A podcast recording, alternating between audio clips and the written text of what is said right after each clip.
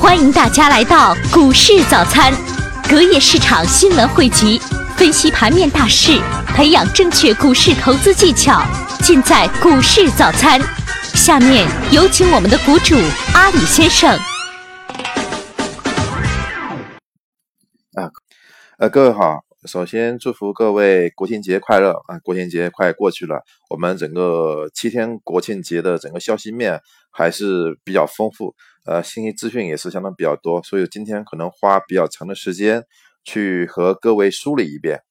啊，首先呢，那个我们看几条相对而言比较重要的这个信息资讯。第一个呢，就是英镑对美元啊创了一九八五年来的新低啊，英英国要脱欧的事件可能还在持续的发酵。啊，中国在九月份的官方数据，制造业就是 PMI 五十点四，与上月持平，还是相对而言比较理想。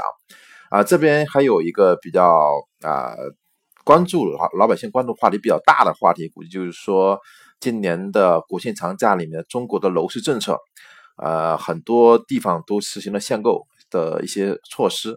那限购对楼市和对那个股票市场到底有什么影响呢？那限购这一块，我首先个人认为，限购说明它的购买力大于它的调控值，所以说它在。呃，可以在这个市场上可以发现，就是实际购买房地产的这个能力的和资金还是有大幅度的增加。之后呢，中国国家政府没有办法用限制的办法，就跟当年买那个呃票据一样，用限制的办法来限制一部分人不让你买。所以说，它的实际购买力还是在，还是存在的啊。那这部分购买力的存在，呃，之后如果说政府把它限购完之后，它的这部分资金没有办法流入到楼市，那这个这个这份资金怎么办呢？怎么去流向呢？国际股市好是一个比较好的这个的去向啊去向啊，所以说限购呢，第一个反映中国目前整个市场的流动性比较富裕，第二个呢啊更加看好未来的这种股市的市场。那我们看下面一条消息也是非常重要的一个，就是恒大，恒大在。港交所发布要你买壳买那个深深房 A，那买壳这一块呢，消息并不是特别重点，它的重点是它的业绩承诺，业绩承诺三年之内啊是八百多亿。那目前深深房 A 的这个盈利能力在十个亿左右，年盈利在十个亿，它市值在一百亿啊。那如果按照它呃发布的。这种信息预测说，三年之内八百多亿的话，一年在两百多亿，一年在两百多亿的业绩情况下，如果完不成这个业绩，他股东可能会拿一部分资金出来实际购买，来补充这一块的差额。那如果说这种情况属实的情况下，那它的盈利是有保证保证的话，这部分盈利我暂时不用管，这个是实际的呃盈利还是股东贴现的盈利？如果说这种盈利变现，之后，它有两百多亿的一年的利润，目前只有十个亿的利润，它利润值是增加了二十倍，利润值增加二十倍以后，它的股价的市值应该在两千亿左右。那两千亿的市值对应现在一百亿的市值，相当于股价要增长二十倍。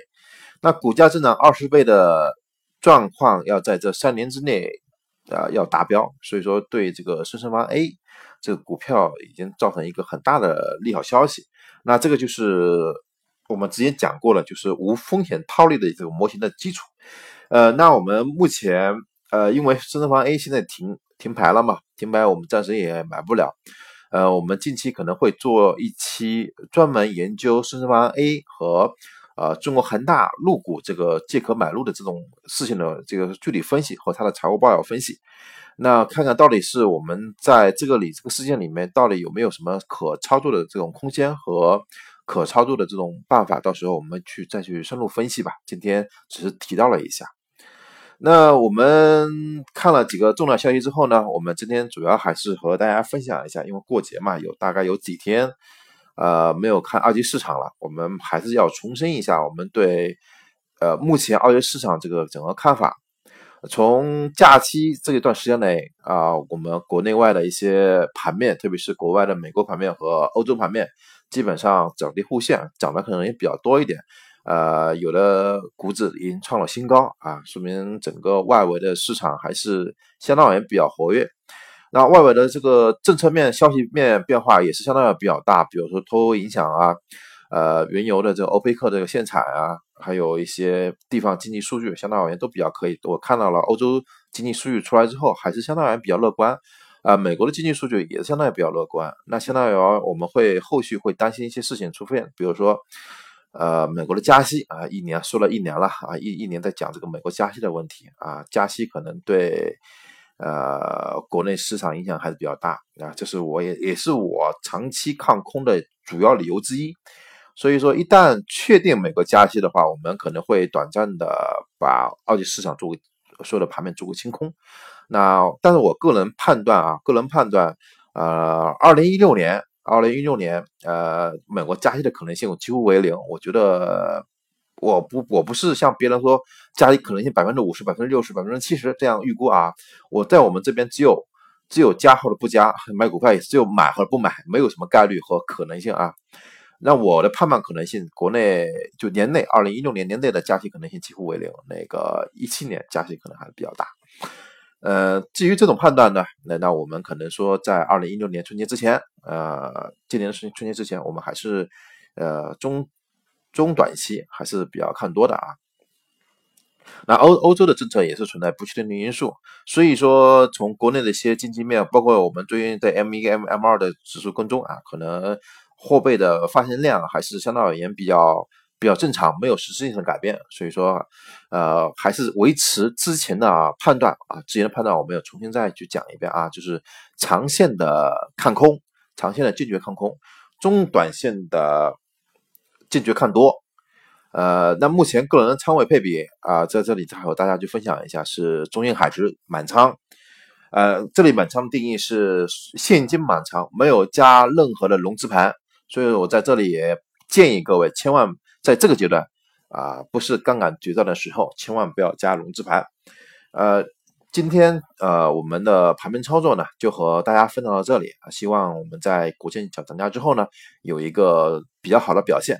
那我们个人对国庆假之后的这个盘面预期，相当而言还是比较比较乐观啊，应该说相当于非常乐观。因为整个消息面我觉得还是比较好的，而且整个资金面的状态还是比较 OK，所以说还是持股观望吧，等待市场做一个比较好的抉择。那我们今天呃主要讲理论方面有一个非常重要的东西和大家去分享，就是股票股价涨跌的本质性的东西是什么东西？就股价上涨或下跌，它的本质是什么？呃，这里面也一直在困扰我们，呃，非常多的时间，就是有的好股票，呃，它在那个价值还还不错，公司盈利也不错，但是它股价不是一涨，也是有时候会大跌，那可能有时候会受到系统性风险影响，比如大盘在下跌，它没办法，它也得跟着跌。啊，这也是很正常的事情。比如说，有的股票是大盘在下跌，它的个股在上涨，所以说它的短暂的这种政策公司的一些层面还是比较靠谱。那我们对这个市场，比如说有政策因因素、市场因素、国家的政策导向、市场的货币发行量、国外市场的影响，小到购股的呃政策因素、公司的一些盈利情况，还有就是买卖题材，还有做庄的风格。那这些东西到底谁是主要因素，谁是次要因素？就这个对我们后期对股票的把握和股票的股价的走势的方向有很大的这种呃参考依据啊，也很很大的这种判别的这种依据。那我们具体怎么去啊把握这一块的信息，或或者是用这么句话的去理解，我们怎么去看待股价的涨和跌？它的主要的因素有哪些？啊，这么说就对了。那我们首先有，我这边认为有四个因素是对，呃，我们的股价有产生实质性的影响的。那我们今天会具体讲这个四个方面，而且针对各个方面，我们会去具体举一些实际案例。啊，今天是我们这一档讲的，呃，相对而言比较重要的一个一个理论节目。呃，第一大块，呃，就是认为最重要的一块，第一个因素就是国家政策因素，这是是首要因素。因为沪深两市是什么？是政策市，是政策市场，是国家主导的市场，是国家队主导的市场，是央行主导的市场啊，就是要听党话跟党走啊。在中国这个市场里面，这句话在各行各业啊都非常受用，尤其在股票市场里面非常非常受用啊，就是跟着政府走。那我们怎么去看待这个叫政府政策这一块？呃，政府政策这块主要看哪些因素？呃，这里面我个人提供几个参考的依据方式啊。第一个，主要看它的货币发行的速度和发行的体量，这里面就是涉及到 M 一、M 二的这个指数。呃，一般，呃，您要看到就是一波一波大牛市起来之前，它肯定需要大量的资金去推动牛市的发展。那这种资金的来源在哪里？我们主要解决这个问题。那资金的来源有几个方面啊？第一个是，首先是国家发行的票据量有大幅的增加，也就是 M 一、M 一、M 二的增量有很大的幅度增加啊，这是一个啊。M 一、M 二之前啊，在零几年的时候，可能一年的增长率在百分之二十几，那现在逐步在零七八、零九。一零年左右的时候，在下降到百分之十五六。那从现在在一五年、一六年、一四、一五、一六年三年，基本上稳定在百分之十一、十二这种水平。哎，有人跟我讲，哎，这个增长速度不是下来了吗？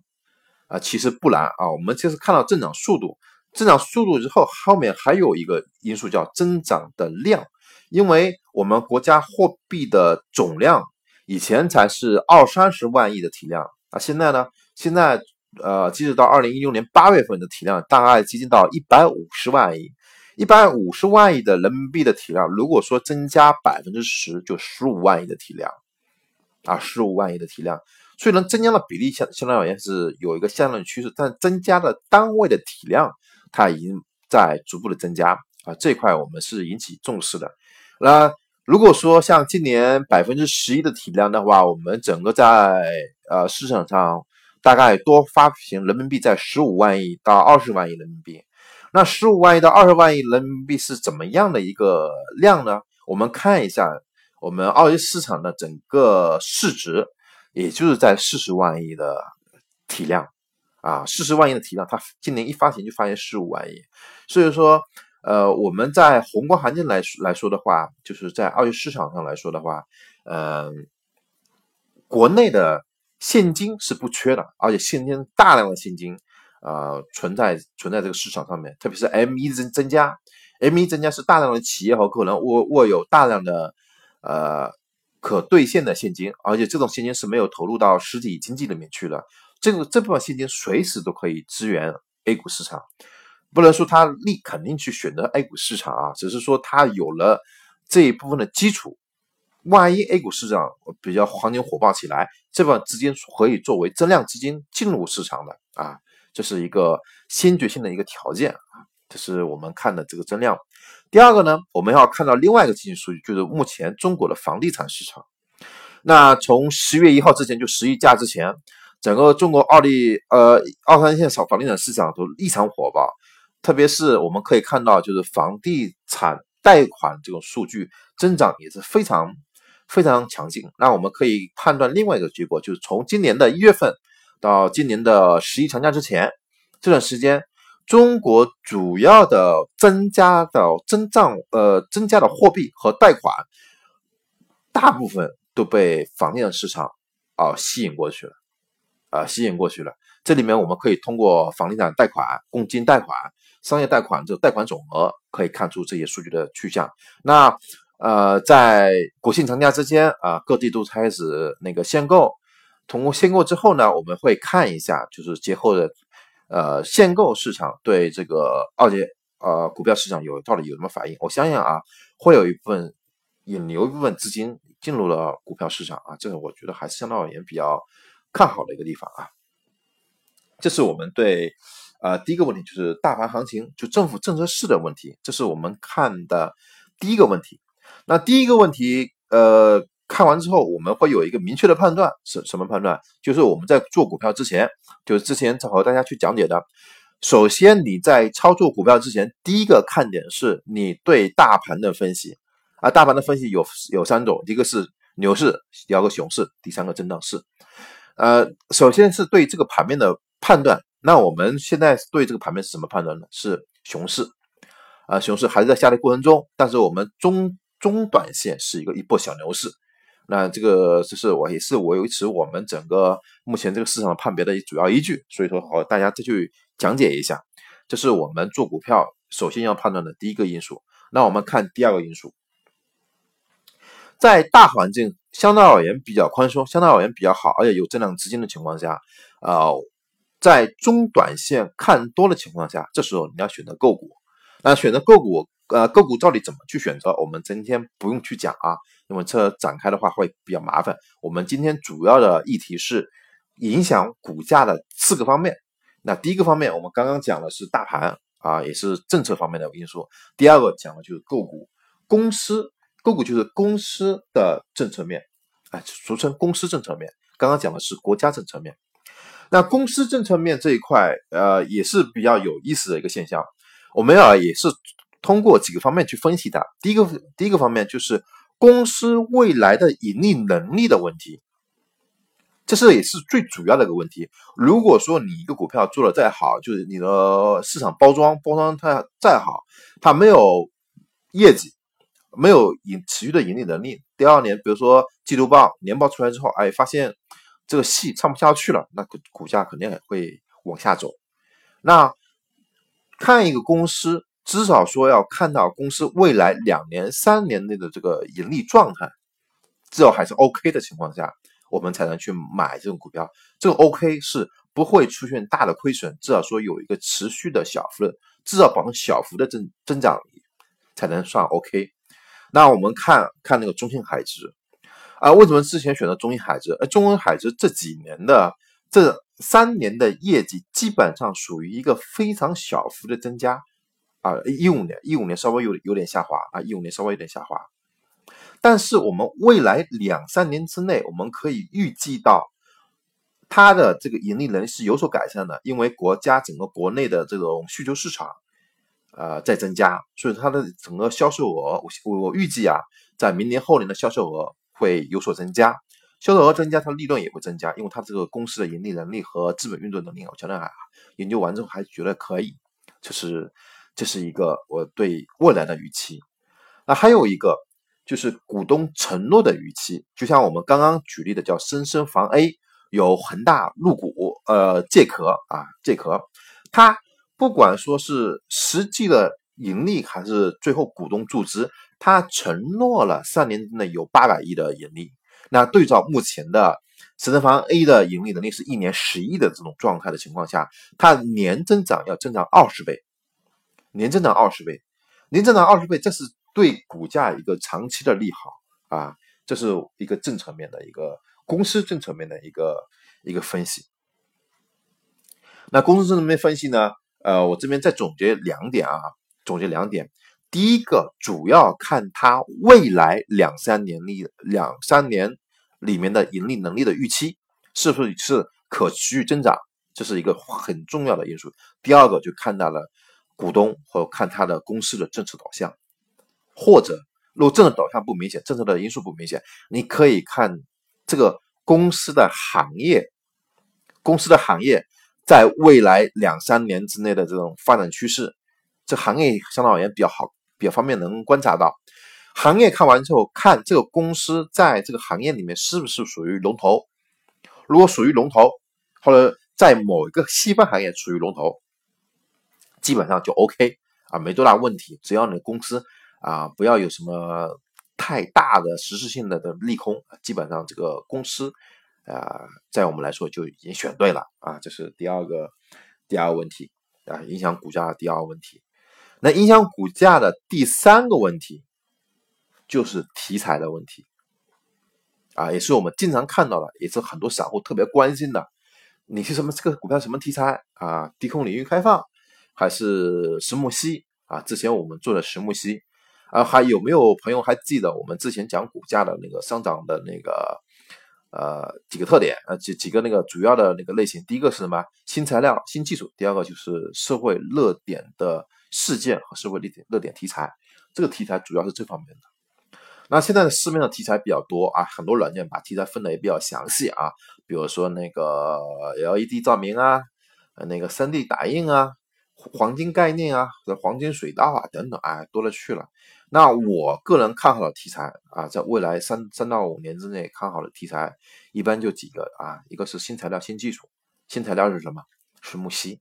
但石墨烯现在存在污染的问题，如果它的污染问题能解决掉，我立马能买石石墨烯的相关个股啊。这是我，这是也是为什么当时买宝泰龙，当时为什么宝泰龙出去的这个也是主要原因啊。就是石墨烯新技术。虚拟技术嘛，啊，虚拟技术这我们首推是数码视讯啊，啊，社会热点题材啊，就是这个低空领域开放、通用航空这一块，那就主要是选择是深大块。那我们这一年或者两年之内啊，估计都会以围绕这三个股票去去开展相关的操作啊，这是我们题材方面的概念。为什么要有题材？为什么需要要有题材？呃，这里面是要涉及到一个股票的另外的一个性质。如果您是庄，您是要操纵股价，你怎样操纵股价？一个很重要的一个环节就是股票的卖出。那什么样的情况下才能把股票卖出？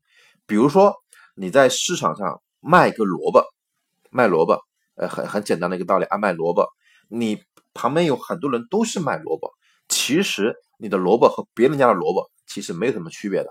都是萝卜，可能颜色上、大小上、构头上有点差异，但这种差异不是本质差异，其实没有什么特别本质上的差异。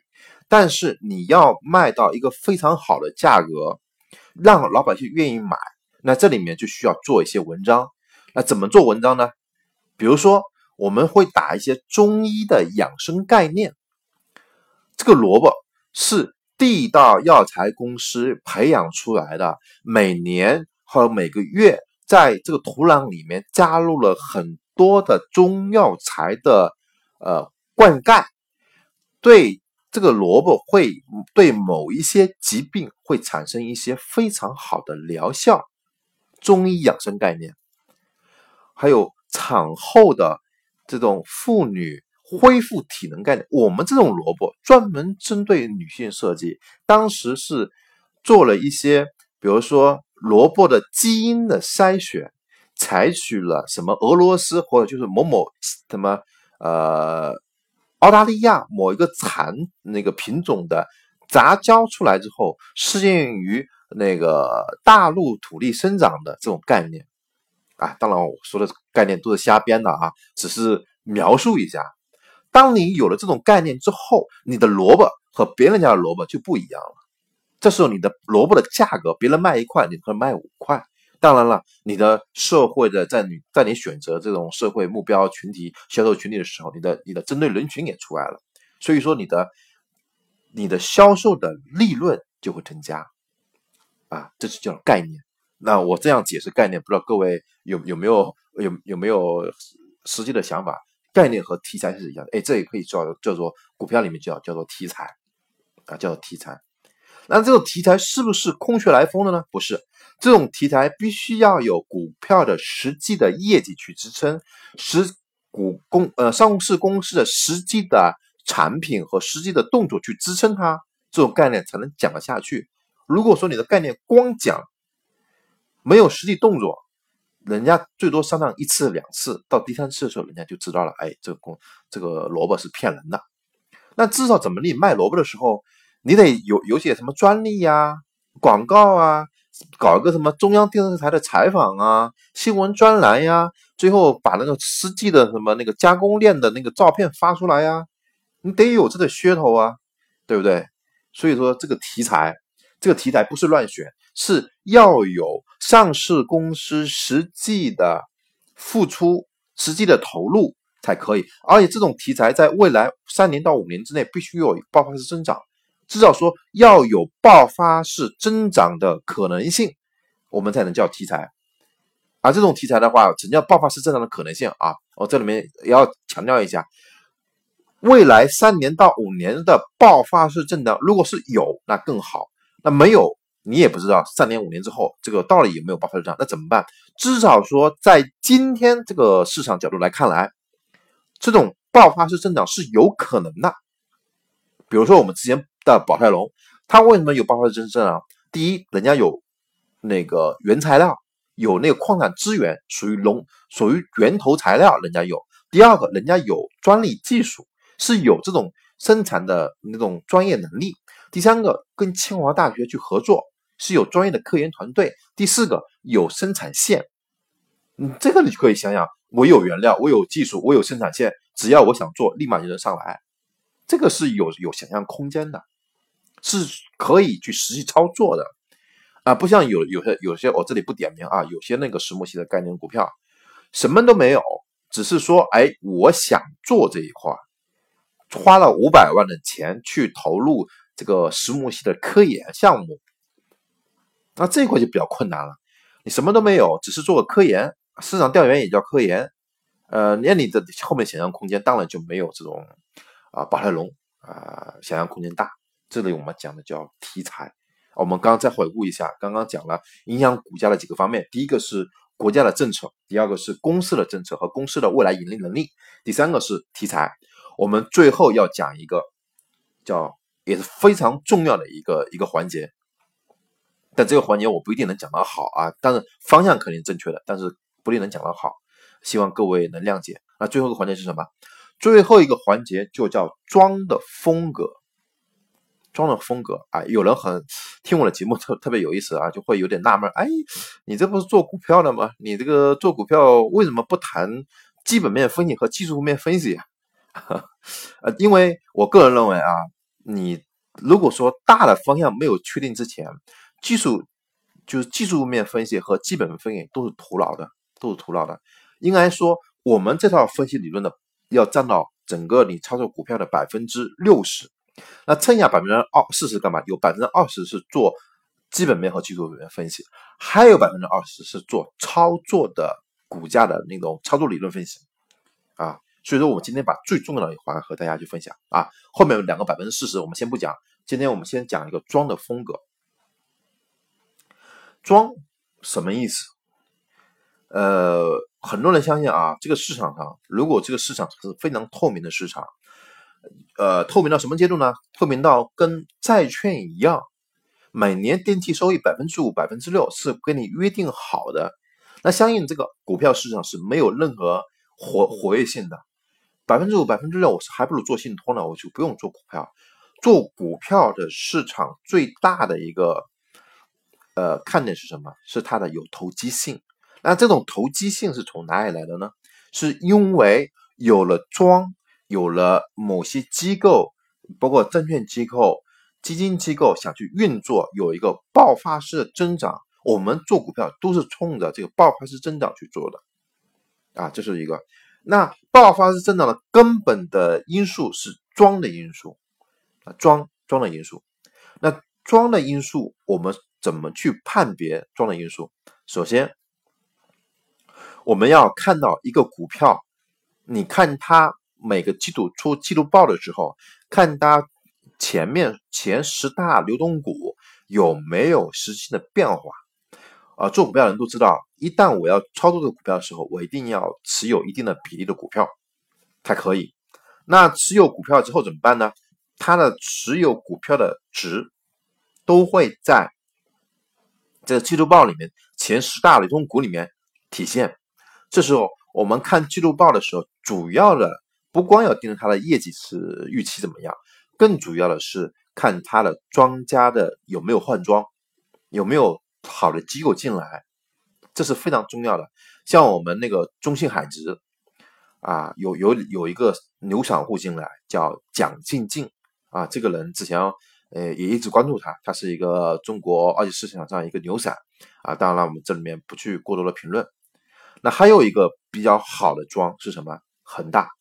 恒大进来了，这是我们啊半年报里面一个最大的一个亮点啊。那看我们要看到今年啊三季度报恒大到底有没有增仓，就在今这个月的十十月二十五、二十六号左右，等到中信海直发三季度报的时候，我们要关注这个庄家恒大庄这个庄到底有没有增持股份。如果增持股份的话，我们呢也会有有相应的增持的这种呃信心，也会再做支持动作。那庄和庄之间也会有很大的差异，很大的差异。比如说有有一些证券公司的自营盘，它是需要做什么？做每年的公自己公司的盈利预测，而且还要给市场另外的公司做个信心。什么信心？相当于。呃，相当于什么？相当于你买房子的时候，一个房地产出来之后，哎，你不知道要买啥房子，但你会看什么？看样板房。啊，这个呃，证券公司的自营盘的这种股票的这种呃选股的这种操作股票，这种股票相当于就是那个样板房这种功能，让您看了展现这个公司的实力，也展现这个房子的这种实力。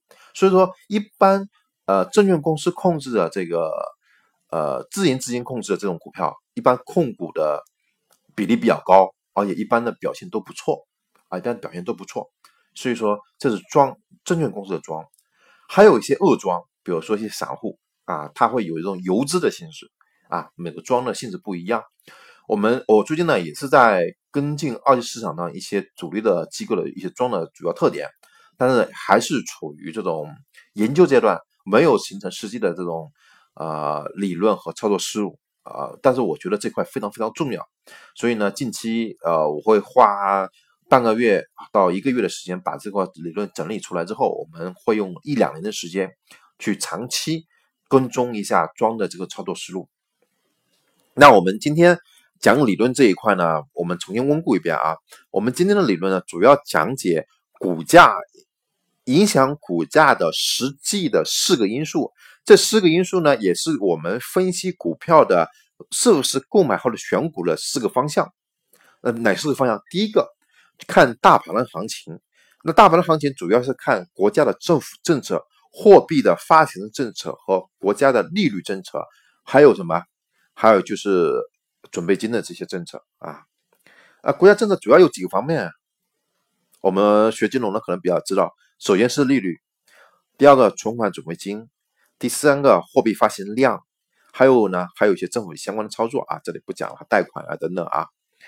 第二个，看到公司的这个情基本面情况，那公司基本面情况主要有有几个两个点，第一个就是公司未来三年到五年之内的盈利的预期能力，第二个就是公司的未来的政策性走向，这是第二个问题。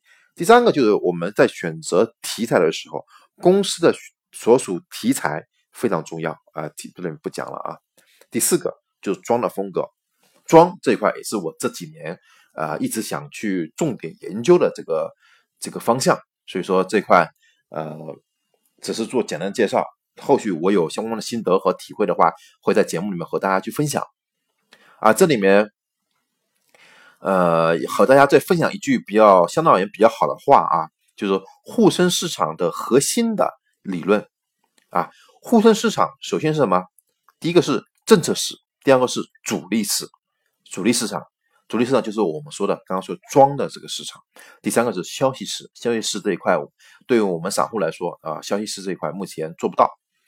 那采取的操作策略是波段的投机的操作，一般一定是波段的啊，一定是波段的。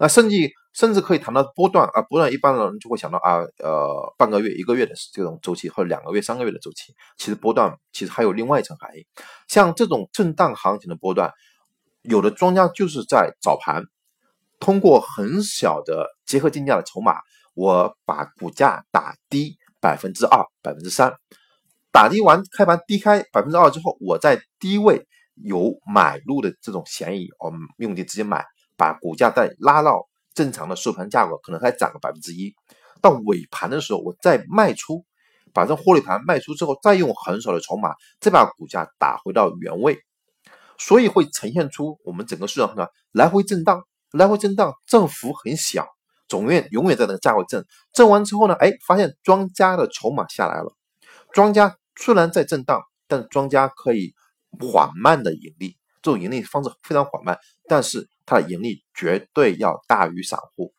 可以我这么去判别，如果这种震荡市再持续下去，庄家都盈利了，散户都可都要消灭一帮散户啊，这是一个一个比较悲观的观点啊。那我们最后还总结一下，最从今天开始讲，我们还是认为长期是看空，中短期看多，目前还是继续持有中型海值，我们看好中型海值的那个未来的低空领域的开放和通用航空的发展。啊这是我们啊近一年主要看好的一个方向啊。行，我们今天这个节目就到此这里，非常感谢各位的收听，谢谢各位。